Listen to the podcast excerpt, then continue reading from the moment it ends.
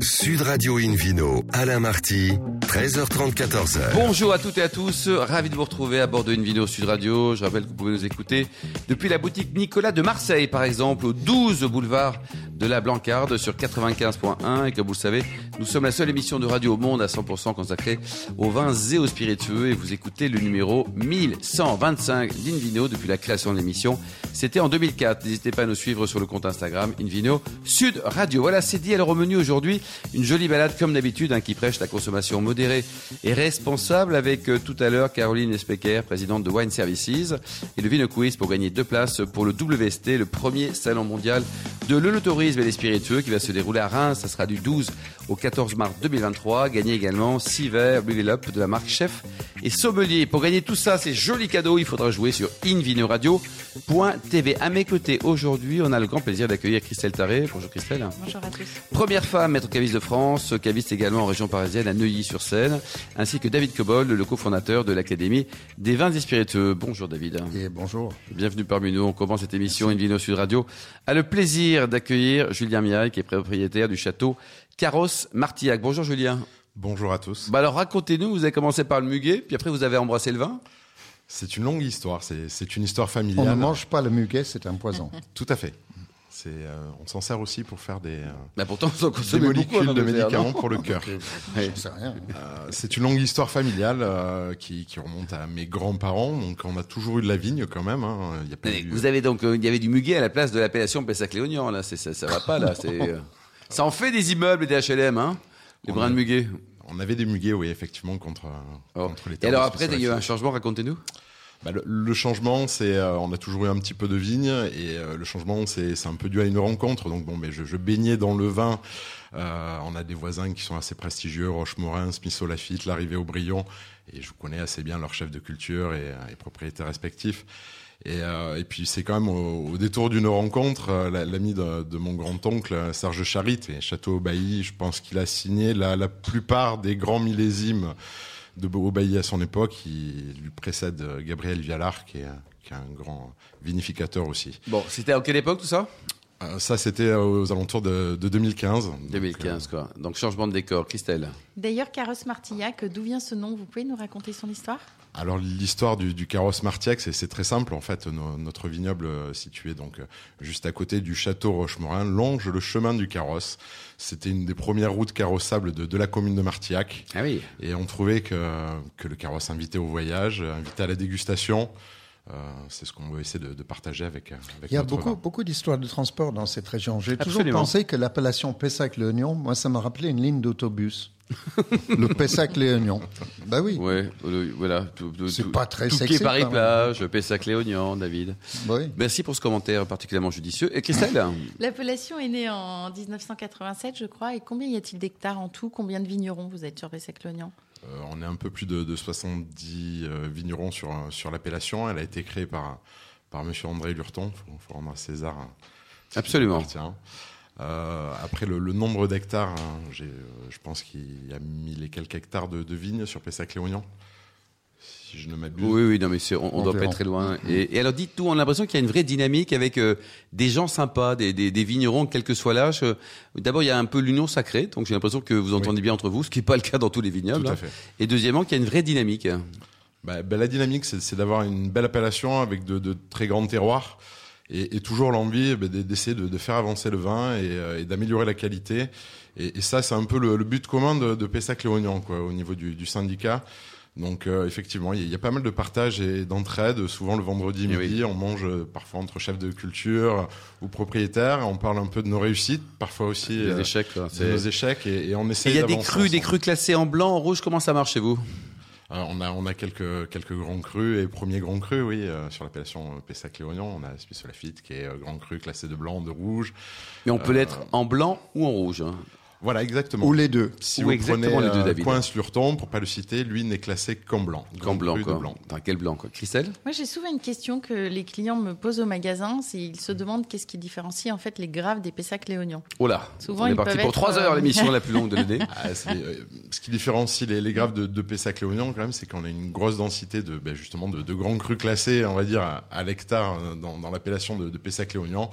Et, euh, et donc, Monsieur Lurton, en 1987, a souhaité Oui. euh, un peu regrouper ces, ces grands crus dans une appellation communale, on va dire. David Cobol, vous en pensez quoi? Est-ce que c'était mérité? Est-ce qu'il y a une vraie spécificité Pessac-Léognan ou ça aurait dû rester, euh, y compris en 87, hein, Non, dans, dans ce grand ensemble grave? Moi, je suis contre cette subdivision. Le seul bémol avec l'appellation grave, qui est quand même la seule appellation en France qui porte le nom de son sol, euh, mais le seul bémol, c'est qu'en anglais, ça signifie tombeau.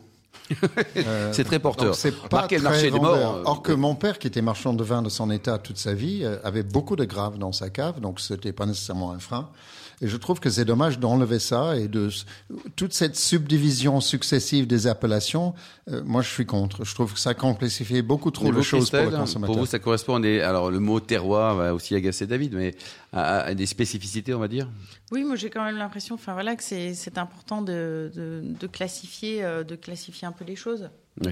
Voilà. Bon, de toute façon, euh, oui, voilà. Donc, euh, Après, après, Mais vous avez la manie de classifier en France. C'est quand même. un- Oui, je suis. Ouais, bah vous, vous avez fait le Brexit, David. vous avez fait le Brexit, euh, vous avez classifié euh, brutalement, mon cher David. Hein. Ah, Moi, je suis contre le Brexit aussi. Ouais, alors, bon, alors Julien, on vient vers vous. Alors, vos bouteilles, donc c'est combien de bouteilles par an au total? Sur 14 hectares, c'est ça? Voilà, pour l'instant, on est à 14 Bah, c'est hectares. pas mal, déjà, Euh, ouais. L'idée, c'est de monter à 20, parce qu'on dispose de 40 hectares en, en Pessac-Léognan. Euh, ce qu'on a vu avec Serge Charit, hein, qui, est, qui est toujours là pour, pour C'est votre m'épauler. conseil, hein C'est notre conseil. Euh, parce que je travaille aussi avec, avec mon grand frère Ghislain, faut, faut le préciser. Comment ça se passe avec Gisela Vous engueulez jamais?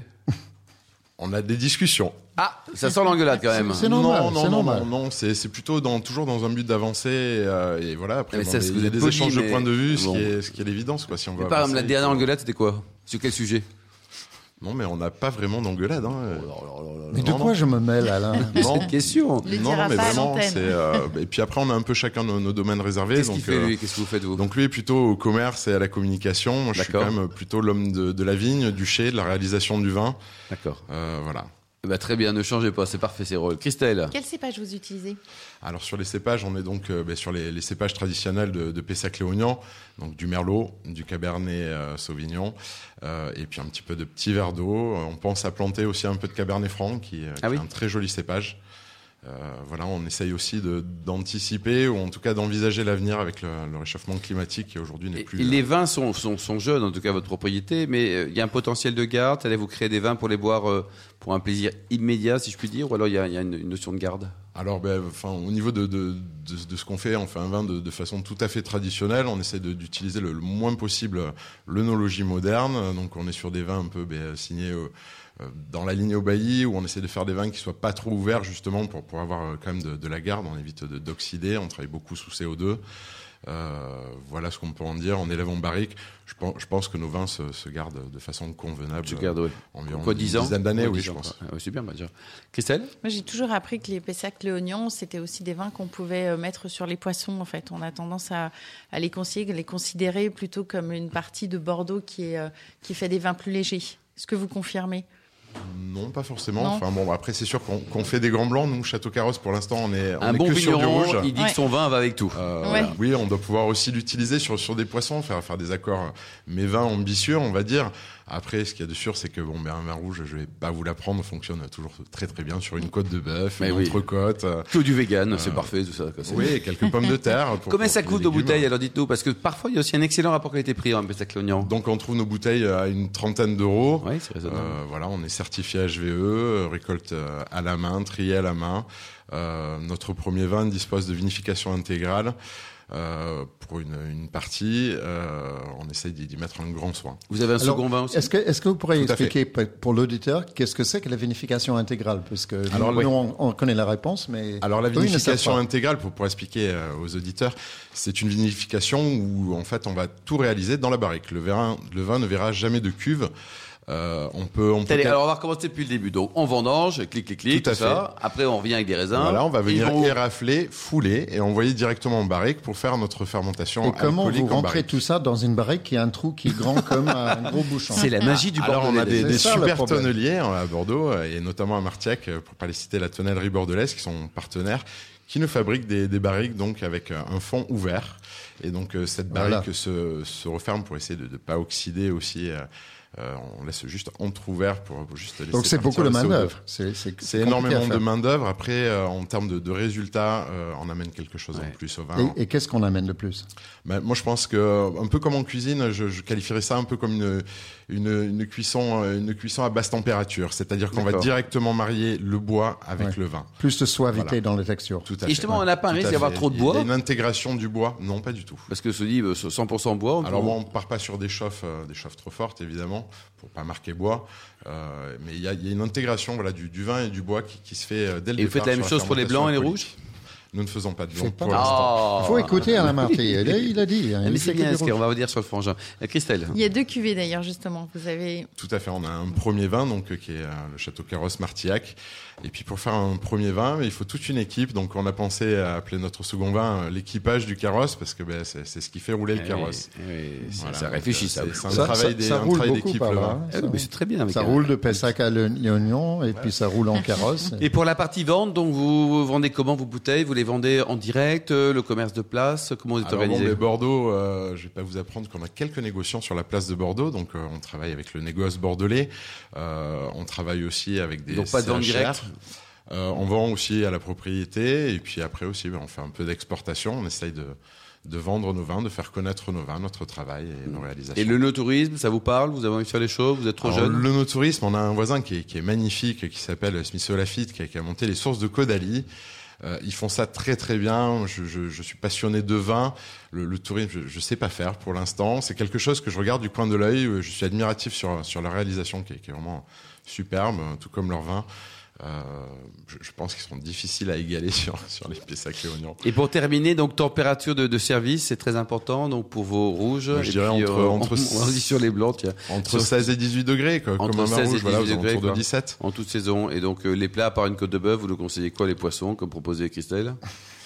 Euh, de bœuf, moi je suis très côte de bœuf quand même. Ouais, hein. c'est vrai, c'est- J'ai un truc avec la viande. Bon, très bien. En tout cas, bravo et bravo pour ce travail en famille euh, avec les intérêts supérieurs de votre château, château Carrosse Martillac. David Cobol et Christelle euh, ainsi que Julia, merci. On se retrouve dans un instant avec le, le Vino Quiz. Le Vino Quiz pour gagner deux places pour le WST, le premier salon mondial de l'œnotourisme et des spiritueux qui va se dérouler à Reims. Ça sera du 12 au 14 mars 2023. Et on pourra également gagner six verres Reveal Up de la marque Chef et Sommelier. À tout de suite. Sud Radio Invino, Alain Marty, 13h30, 14h. Retour chez le caviste Nicolas. Je rappelle que vous nous écoutez depuis la boutique de Marseille au 12 boulevard de la Blancarde sur 95.1. On vous remercie d'être toujours très nombreux à nous suivre chaque week-end. N'hésitez pas à réagir sur les réseaux sociaux, l'autocompte Instagram, Invino, Sud Radio. On retrouve The David Cobold et puis le Ville Quiz. David. Alors, question de la semaine dernière qui était combien de bouteilles produit en moyenne la maison Georges Vigouroux à Cahors? Option A, entre 10 et 100 bouteilles.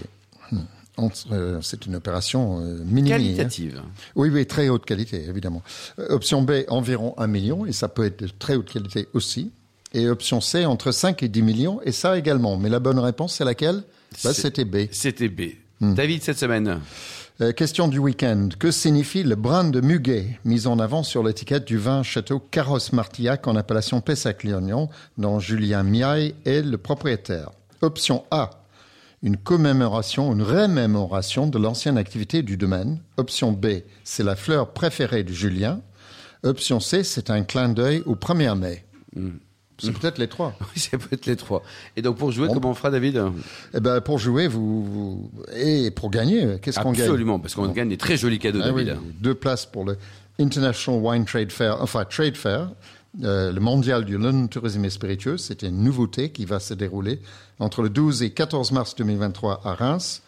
Plus verres Reveal Up de la marque Chef et Sommelier. Vous rendez-vous toute la semaine sur le site invinoradio.tv et allez vers la rubrique Vino Quiz. S'il y a plusieurs euh, bonnes options, Il y aura un tirage au sort. Merci David Cobold. Invino. Sud Radio a le plaisir d'accueillir aujourd'hui Caroline euh, Mespecker, présidente de Wine Services. Bonjour Caroline. Bonjour à tous. Vous êtes toute jeune, hein, vous êtes née en, en 1980, vous avez une double formation, c'est ça, vous êtes à la fois scientifique et commercial. Oui, tout à fait. Vous étiez chez qui, de quelle école? Ah, j'ai fait le SCP à. Paris en 2005, Ouais. euh, il y a quelques années.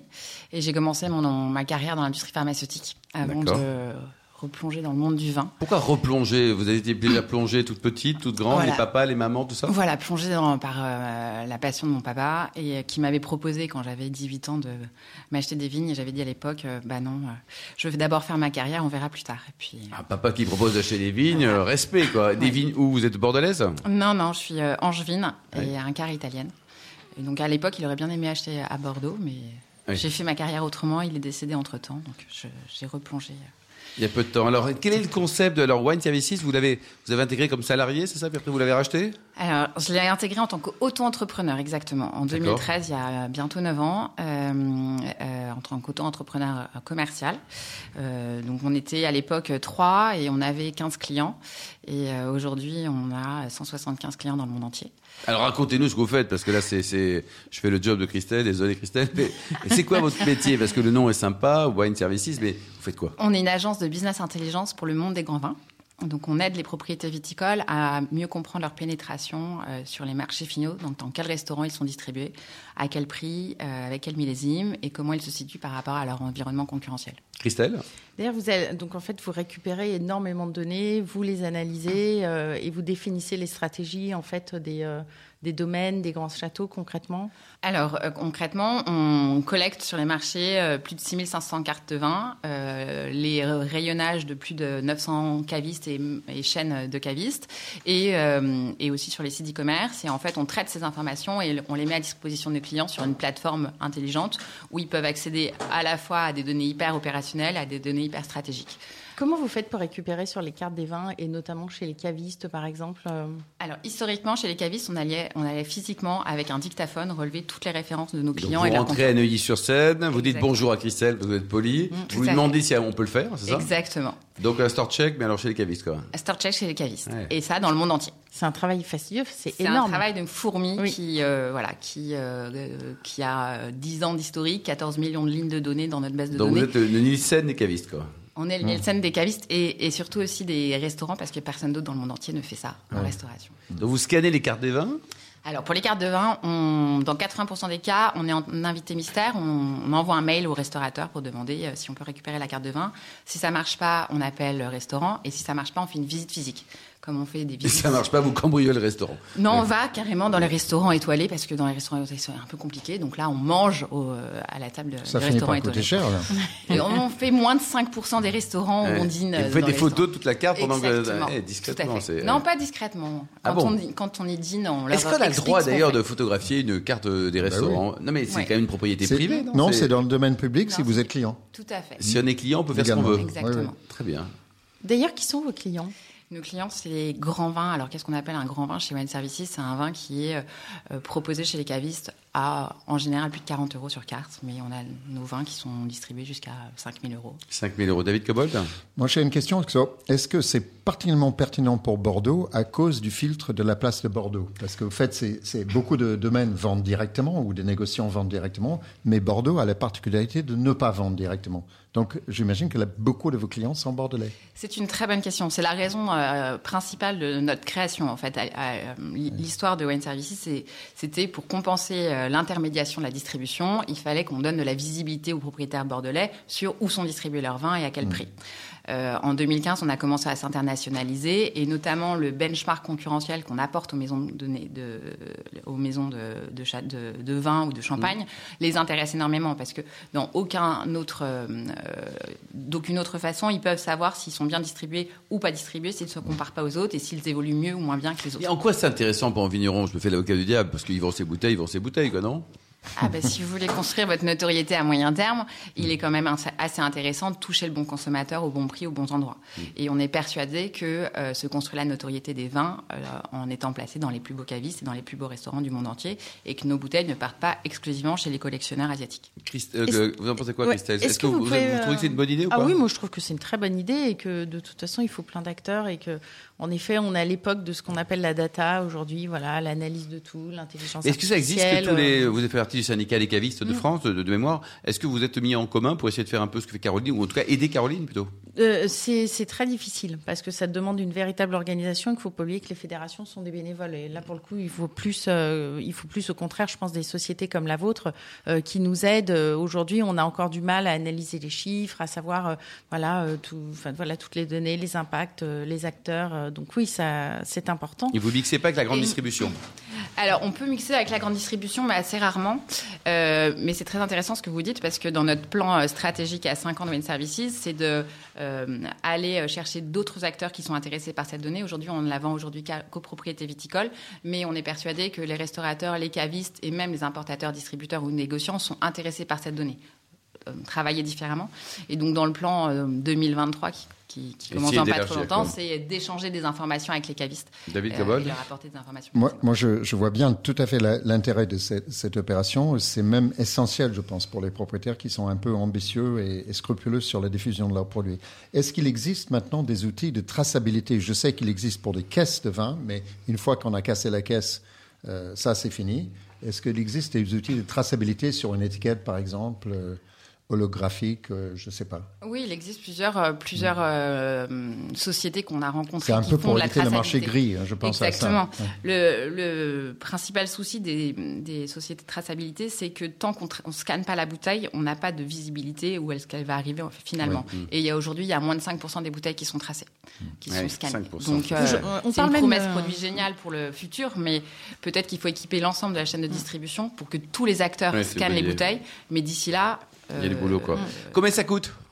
Ça coûte, bah, ça dépend du nombre de marques que vous voulez regarder, du nombre de Bon, marchés Une que vous marque, regardez. le Château En- Cobold par exemple. Alors, en moyenne, c'est 10 000 euros par an. D'accord. Euh, Et avec ça, vous faites un rapport quoi? Annuel, trimestriel, mensuel? Alors, tous les jours, vous avez dans votre Quotidien. euh, petite boîte mail Ah, la euh, la veille Caroline. médiatique mondiale de ce qui peut se passer dans l'écosystème. Si on parle de vous euh, auprès des dégustateurs ou dans, euh, les médias euh, mondiaux.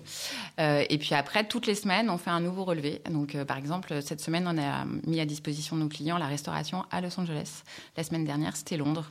Euh, à la semaine prochaine, je sais plus. D'accord. Donc on peut savoir que par exemple qu'on n'est pas présent du tout à Los Angeles. Voilà, c'est déjà une information. Quoi. Alors, on sait dans combien de restaurants on est présent, dans combien notre benchmark concurrentiel euh, de restaurants il est présent, avec quel millésime, à quel prix, euh, si on a gagné ou perdu des points de vente, quels sont ces points de vente pour euh, pouvoir les reconquérir, et euh, la liste des targets à, à aller démarcher pour euh, gagner de la C'est notoriété. une excellente manière d'avoir un contrôle sur ces distributeurs, et particulièrement aux États-Unis, où avec le three-tier system, qui est très très difficile à suivre. hein.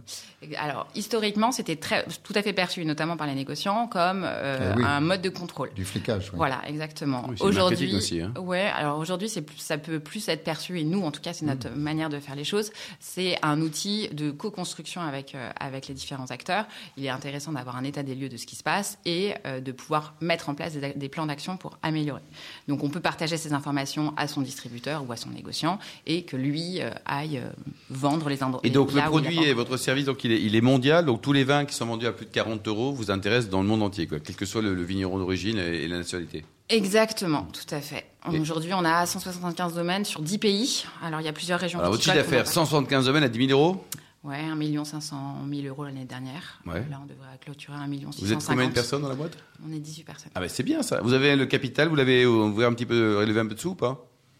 Alors, j'ai levé des sous. Non, j'ai pas levé des fonds. Euh, j'ai les banques qui m'ont prêté de l'argent. Donc, moi, j'ai commencé à prendre des parts dans la société en 2016, 5%, puis 10%, puis 15%. Puis 300%. En 2019, j'ai, 2018, j'ai pris 49%. Et là, le 8 mars, euh, le jour international de la femme, j'ai pris 100%. Donc, Oh là là, quelle belle journée quoi. C'est Ça vous permet de garder la main et de faire ce que vous voulez. Voilà, sur le plan à 5 Ouais. ans, il y avait des ambitions qui étaient différentes entre euh, moi-même et mon associé qui était plutôt euh, Et donc vous voulez faire une- levée de fonds pour essayer de grandir plus vite ou alors pour l'instant vous vous débrouillez toute seule avec vos petits sous On se débrouille avec le développement de nos, de nos clients. Ouais.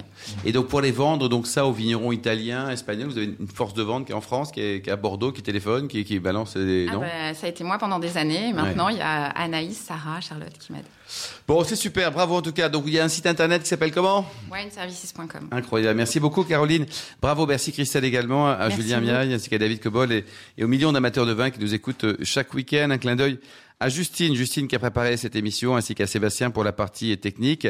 Fin de ce numéro d'Invino Sud Radio. Pour euh, l'actualité, allez sur le site, hein, le site sudradio.fr, invinoradio.tv, la page Facebook ou le compte Instagram Invino Sud Radio. On se retrouve demain, ça sera à 12h30 pour un nouveau numéro d'Invino Sud Radio chez Nicolas le caviste qui a été fondé en 1822. On parlera demain de distillerie en Ile-de-France avec euh, Antonin Vaniel, également donc un établissement super qui est basé en Seine-et-Marne. Isabelle Courbet sera parmi nous pour parler du domaine Pujol pour le meilleur du Languedoc. D'ici là, excellent week-end, restez fidèles à Sud Radio, encouragez tous les vignerons français et surtout respectez la plus grande des modérations.